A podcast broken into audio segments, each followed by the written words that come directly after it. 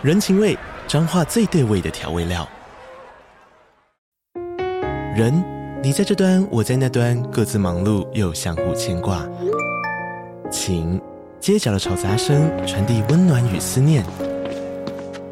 味，是从每一个转角飘出的乡愁。这里是彰化县政府 p o c k t 节目《彰化早咖》，我是主持人内克。从彰化大小事各具特色到旅游攻略，透过轻松有趣的访谈，带着大家走进最在地的早咖。准备好了吗？彰化的故事，我们说给你听。以上为彰化县政府广告。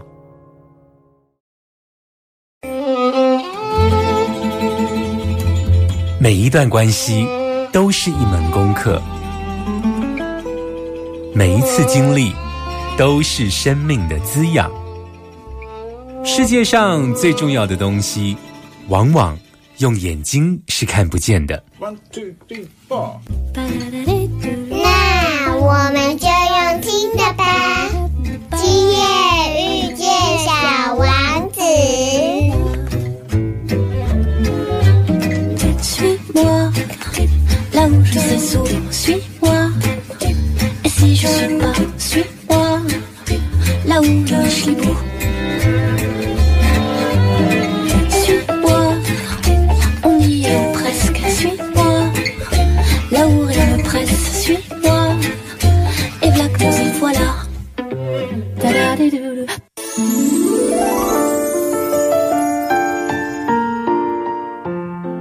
收听《波多连播网》，今夜遇见小王子，我是阿光。在今天呢，要持续的为大家邀请的疗愈大来宾是彭子文哦。那上个礼拜呢，子文为我们带来了他的第三本书，叫做《爱的共识校准》哦。那副标是与星际玛雅十三月亮历同频创造哦。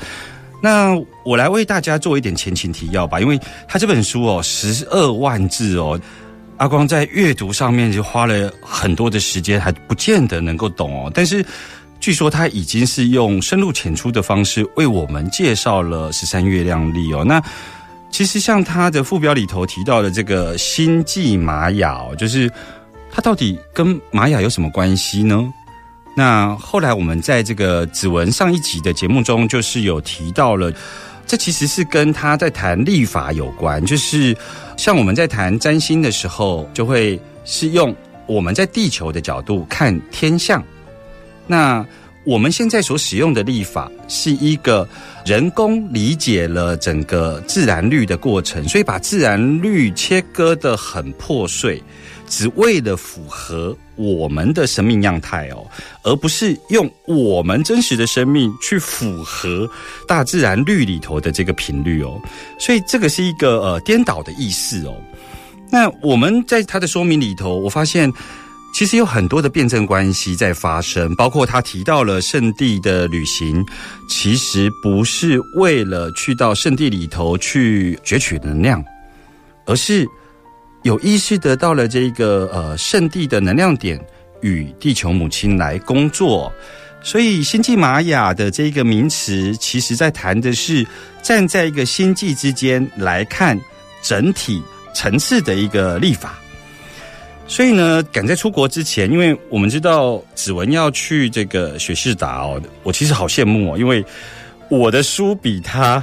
晚生产，他的书是处女座了，我的书哦可能会是天秤座，那就希望他生出来的时候能够优雅哦。所以赶在他雪士达出国之前，我们邀请子文继续来到节目中来跟我们谈谈十三月亮历。当然，如果他从雪士达回来，我们也不要放过他哦，我们也要请他来跟我们介绍雪士达山哦。先来听一首歌。嗯，阿光呢，在这一系列都帮大家挑选了包括东方的、西方的、台语的、国语的，有关于月亮各种的表情。我们马上回来。慢点，慢点，慢点，让灵魂跟上我们的脚步。欢迎疗愈大来宾。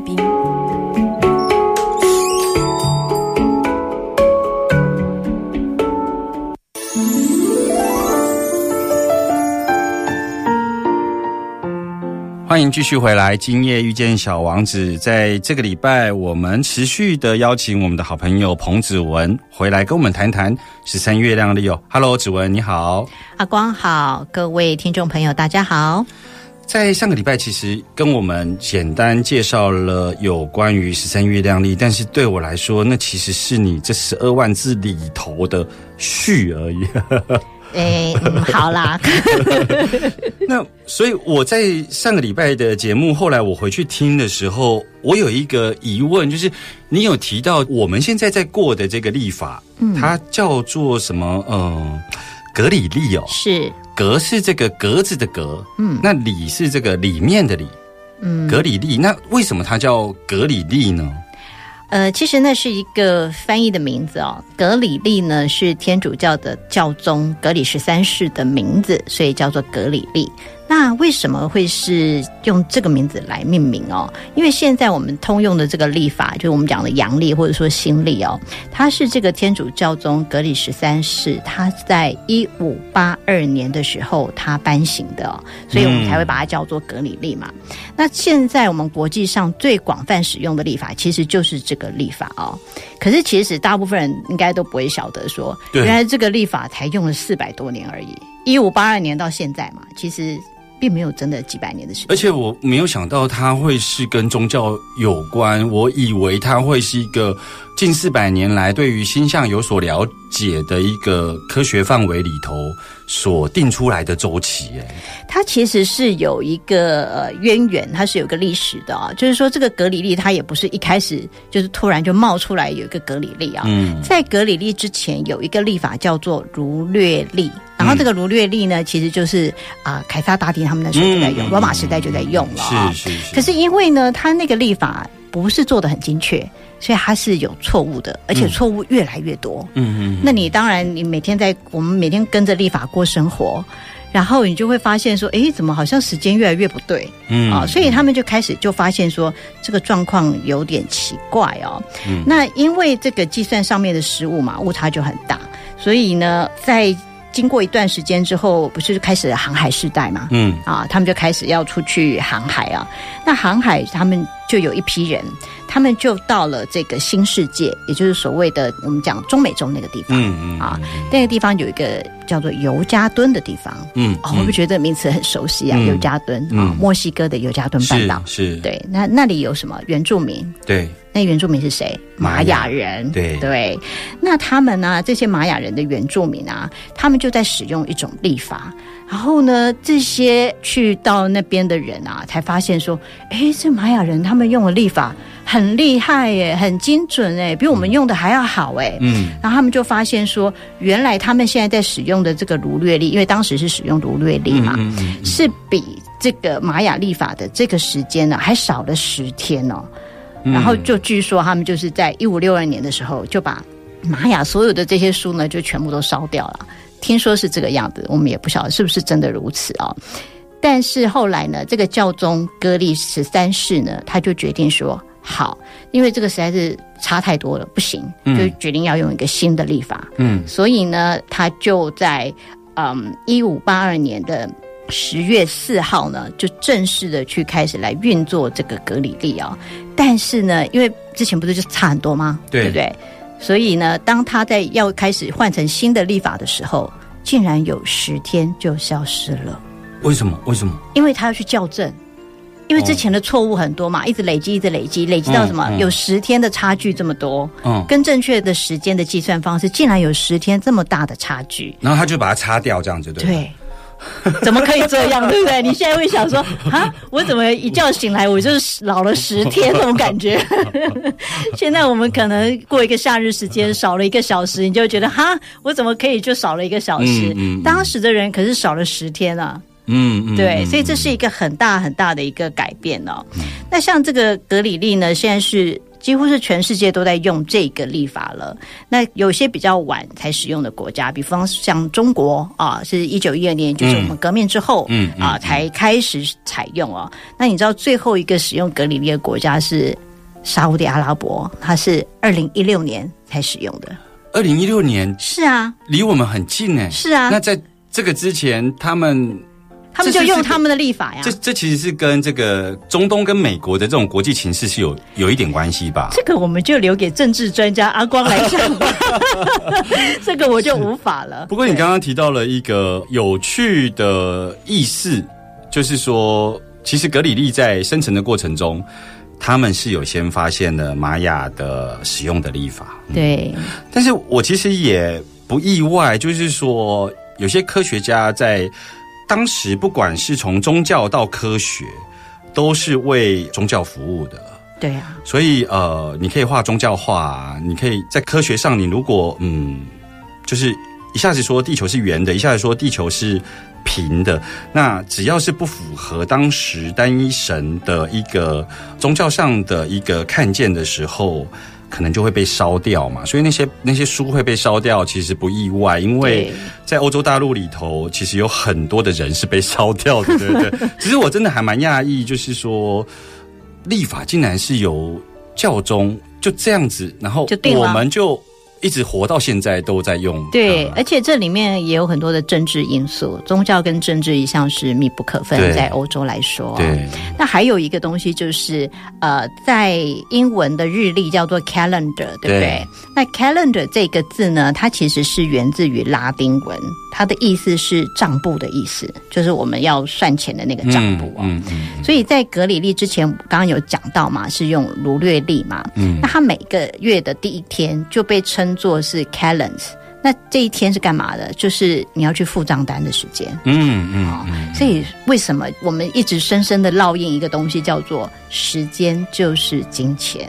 啊，因为我们的日历 calendar 这个字的意思就是叫你去付钱啊。嗯嗯嗯嗯嗯，所以我们就会很习惯的，就是说用这个日历，我们是用来说哦，哪一天要付钱，哪一天是领钱，然后我要怎么样来做什么什么约定什么之类的。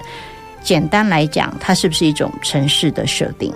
嗯我们是不是已经被设定好了？我们的生活就被设定在这个立法里面。而今天我要去缴什么钱，然后什么信用卡费、水电费，然后什么什么的，至少我是这样，我就要记得说我哪一天要缴卡费，我哪一天要缴水电费，嗯不然呢，我会被断水断电啊，然后我信用卡会被追缴啊，等等的。所以我们已经很习惯用这样的方式去生活，造成说在我们的脑子里面，我们就会觉得啊，我要赶快赚钱啊，不然的话，时间到了我付不出钱来怎么办？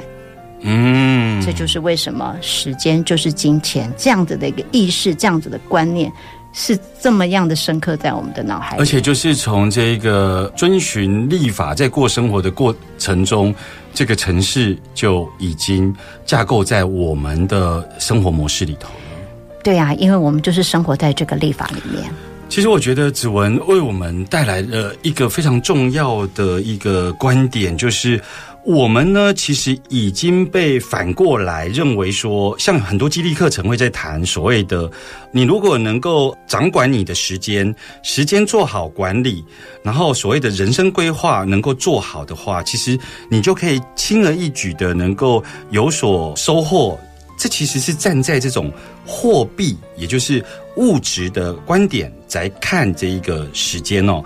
那也就是，如果你已经被这样设定的时候，难怪我们会觉得在身心灵的课程里头谈金钱是一种能量，你很难理解。那当你无法理解的时候，请问你要怎么跟宇宙下订单呢？回来之后跟大家聊更多有关于十三月亮历。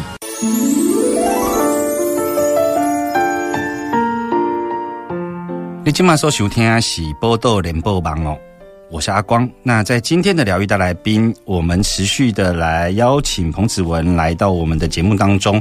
子文刚刚跟我们谈到了有关于我们现在所使用的历法，也就是格里历。嗯，原来格里历是从这个这个名字是从这个天主教教宗而来的，而且在你的说明里头，我发现有很多的历史因素或者是历史发展过程。这个格里历其实越来越失真，然后我们现在全球好像统一在过这样子的一个格里历，也就是说国历啊。嗯，好、这其实呃，回到我们身心灵圈的用语，就是说，当我们整体的人相信什么的时候，我们的意识就长成什么样子，对不对？所以你帮我们直指了一件事情，就是我们现在在过的这一个格里历，所谓的国历哦，嗯，西元历，其实是一种人工时间。对，对，那你可以跟我们举例一下，就是站在这个意识的层面，当所有的人都是在过这样子的一个呃人工时间的时候，会产生什么样的影响呢？嗯，当大家都是过着人工时间的时候，我们很自然的就会跟自然是远离的。嗯哼，那当我们跟自然远离的时候，很多东西就会开始不和谐，因为好像就变成我们是一个单一的个体存在在这个地球上面，嗯哼，然后我们跟万事万物是不和谐的，因为我们的立法是人工的。所以它就不是一个和谐的东西，嗯那这个就不是一个自然的时间、自然的韵律。嗯你看我们的，我们有四季嘛，我们也有很多的人或者是动物，他们都会其实都会有一个自然的周期。嗯可是现在的人工时间已经你看不到这个周期了。嗯对，嗯最简单来讲，女性就会有所谓的月经周期。嗯，但你如果你是用这个格里历去看的时候，你其实看不太出来。但是如果你是用一个月亮历的时候，你就可以比较精准的去算出来你的这个女性的生理周期，而且一般是二十八。格里历已经是失真到呃反对他自身了，因为在圣经里头跟我们讲说，在第七天的时候需要休息。嗯，可是我们现在不只是第七天没休息，甚至每天都是有 seven eleven，二十四小时都在劳动。对，所以我们其实没有处在一个和谐的韵律里面，嗯我们就是在一个不断的一个人工的一个状态里。是，嗯，因为我们就是已经在使用这个立法了，所以呃，我们会把一切当做自然而然。嗯，那我想邀请你在意识的层面上面，就是说帮忙我们听众朋友，还有帮忙阿光去理解。那你在这个意识的层面，我们在使用人工时间的时候，会发生什么事呢？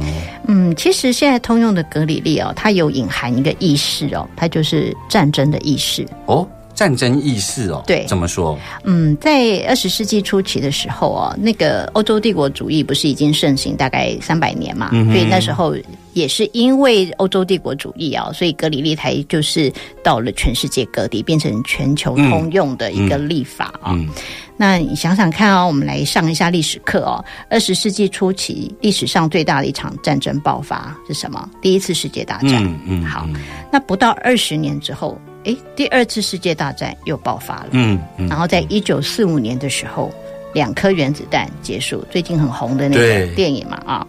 其实，在欧洲那三百年航海时代的时候，就已经很多战争了，嗯对不对？然后，但是这百年之间，是不是一直都有战争？嗯好像时不时就会听到，哎，哪里又有战争，哪里有战争哦。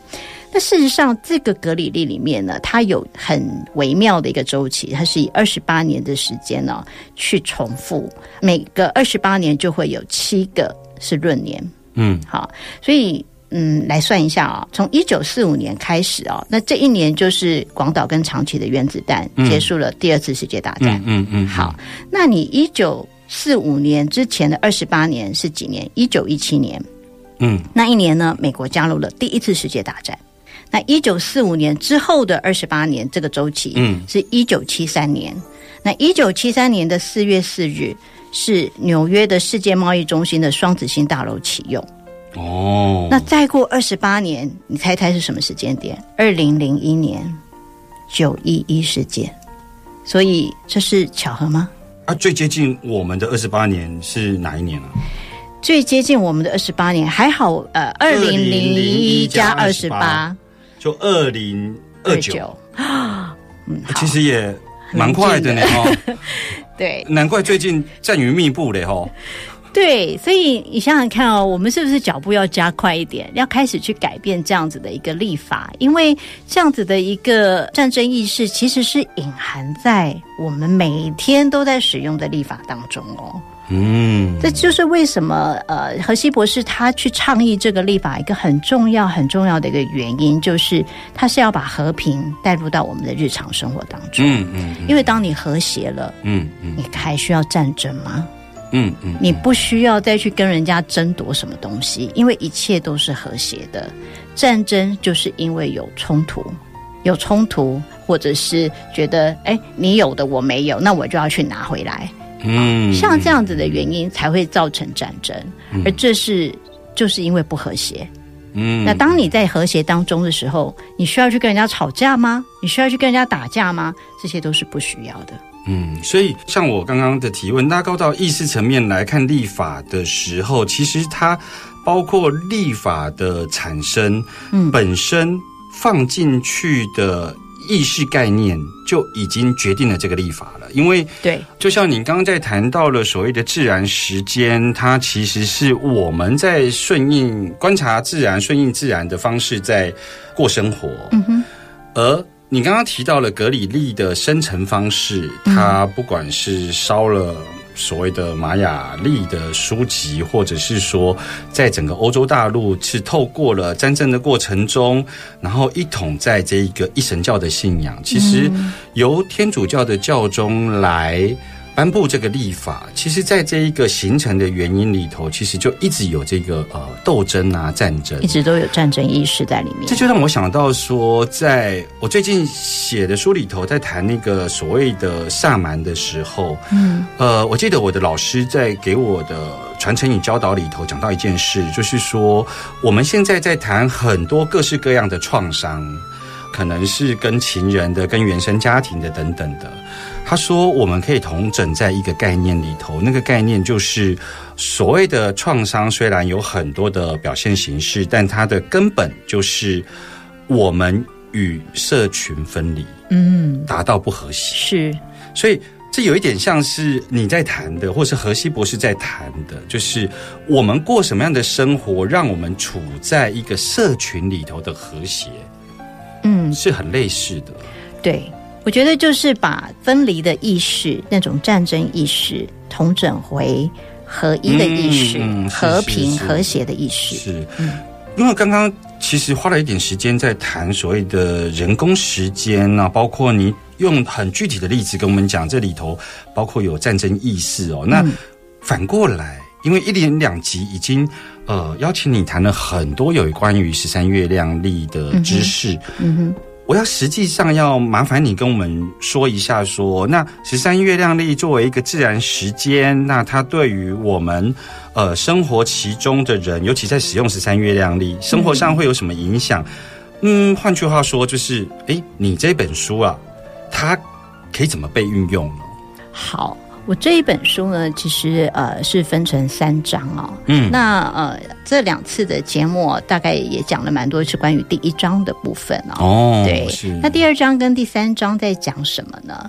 我会建议大家呢，如果你拿到这本书之后哦，可以先去看第三章啊，因为第三章其实是在教你怎么样去计算。那怎么样去计算说你的生日是什么？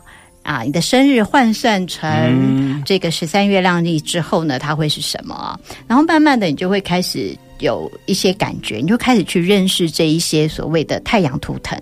那这个会放在第二章的部分哦，它就有点像我们在看星座的时候，你是不是会第一个先去算？诶，我是什么星座？对，你是不是会把自己的生日拿去算？嗯嗯，好，所以同样的，在十三月亮历里面，你先做一件事情，就是我去算算我现在的生日是在十三月亮历里面的是什么图腾、什么星系印记。好，星系印记是一个专有名词的，但是呢，请大家去看书或者是上网查找，都是可以找得到相关的定义啊、嗯那另外一个就是可以运用的，就是每一天、每一个周期，或者是每一个月亮。我们讲月亮，我们不讲月啊，因为那个是 moon，不是 month。哦，对，我们是十三月亮嗯二十八天这样子。嗯嗯嗯所以在每一个周期的那个时间流呢，它都会有一个能量品质在那个地方。那我们就可以呢，就透过第二章会去介绍每一个波幅，就是每一个十三天，它这个周期里面有什么样的能量啊，你就可以去对照。那这个可能一开始大家会觉得，那我从哪里知道这些资源？嗯，那我觉得呃很开心，就是说在台湾其实有相当多的人，他们其实是很。很愿意去写，很愿意去奉献这些资讯哦，他们都是免费的放在网络上。嗯比方说这个亚洲时间法则，他们的脸书粉丝专业哦，嗯就会每天就会抛出今天是什么能量流哦，然后你可以注意什么什么什么。嗯嗯啊，那有很多人都在做这样子的事情。是。对，刚刚子文讲到的这个呃相关的，像刚刚讲到这个组织叫做亚洲时间法则。法则，嗯，那像这个相关的这个连接资讯呢，我会跟指纹要了之后，放在我们的延伸阅读哦。嗯，那听众朋友可以透过其实。现在这个十三月亮历，它的显学程度跟发心程度，已经有一点像紫微斗数或占星了。其实你你只要在网络上找，就是十三月亮历，然后就是查询，然后就是会跳出来。你在那一个呃城市里头，把你的生日输入，就可以跑出刚刚子文所讲的。可是呢，子文其实刚刚也讲到了好几个面相哦，其实包括就是你出生时候的一个代表图腾，以及每一天代表的是什么样的一个能量流的品质。嗯，那什么又是叫泼妇呢？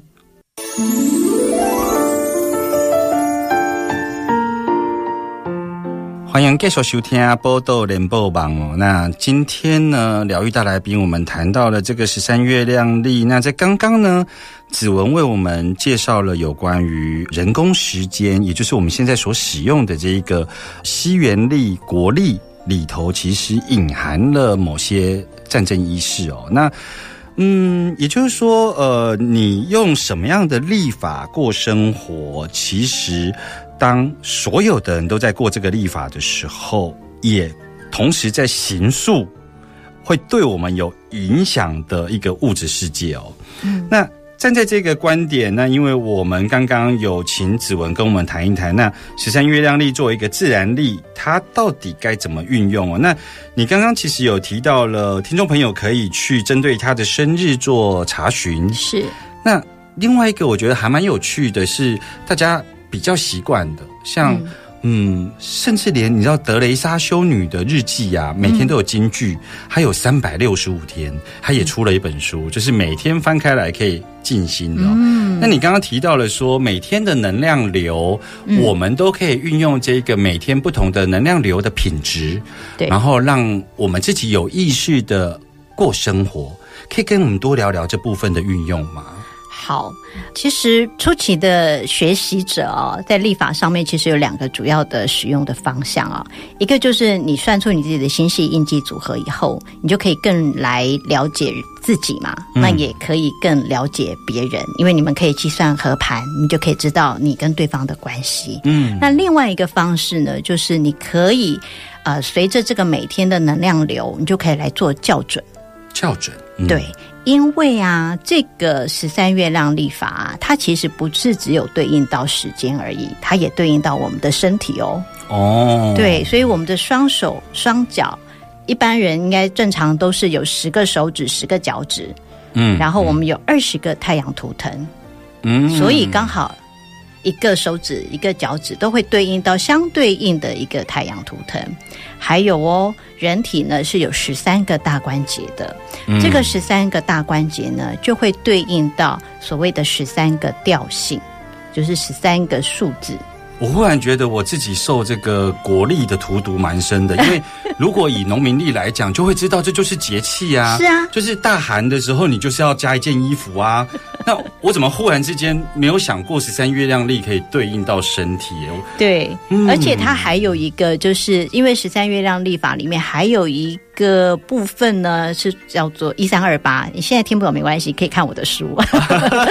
但是，一三二八里面会讲到一个等离子，那个东西会对应到我们身体的七个脉轮。嗯，所以你看看哦，每天你就可以看到三个东西，至少就是你的双手双脚看是对应到哪一个手指手脚，嗯啊，然后你的脉轮可以对应到哪一个脉轮，就看是礼拜几就可以对应到哪一个脉轮，还有看当天是哪一个数字哪一个调性，就可以对应到你的身体的哪一个大关节。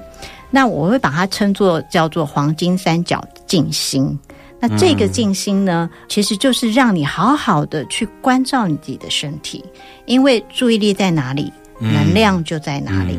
当你用爱的频率、爱的意识去注意这些地方的时候，你是不是就提升了你自己身体的频率了呢？嗯嗯然后呢，十三月亮历很有趣的是，它还可以对应到全球地理上的某一个区域，也就是每一个图腾，它其实是对应在某一个区域的。所以当天的这个能量流，它的图腾所代表的，也同时代表了地球上的某个区域。是，所以它有可能是哦，今天可能是对应到这个嗯北美的温带区，或者是南美的这个寒带区或什么的，它其实都有对应好的地方。哦，上一集你提到天地人，我都已经觉得这是东方思想，而你现在所谈的，其实在谈人身体的小宇宙与大大宇宇宙。宙哎，，对，还有整个的地球。是。所以你想想看，如果每天你去对应这个太阳图腾在地球上的相对应的位置的时候，你就把祝福的能量、把爱的能量放到那个区域里面，你是不是觉得你可以跟地球更为合为一体了呢？所以它有一点像刚刚所提到的，就是说，我们可能不见得是到实际的圣地里头去工作，而是每天有意识的透过当天的这个图腾所代表的能量流，除了关照自己的身体，我们也同时关照那个区域。对，而关照自己的身体跟关照那个区域，如果都是处在一种爱的频率里头的时候，它就是一个共同工作的一个过程。对，它也就是一个很自然的与源头校准的一个动作。嗯那共识性是什么呢？就是我们校准之后自然发生的结果。是，我想听到这里，听众朋友应该会对十三月亮历有初步的了解。那当然，如果你要进一步的了解，可以持续的追踪。我会把指纹的一些呃，包括他的 podcast 啊，包括延伸阅读里头有关于他这本书的购买资讯，我都会放上去哦。在节目的最后，我想要问一下指纹，就是说。那如果听众朋友有兴趣的话，在接下来呃这本书已经上架了，有没有相关的活动可以参加呢？有的，呃，在十月份呢会有两场新书的发表会啊、嗯一场是在台北十月十五号，嗯。那另外一场是十月二十一号在台中，嗯啊，都是实体的呃见面会，终于可以跟大家见面了。是是，对啊，以前在你刚好疫情期间没有出书，对不对？，对对对，因为疫情期间大家在只能在线上见面吧。嗯对，所以就很开心哦，就是十月份可以跟大家见面啊、嗯嗯所以欢迎大家报名参加哦。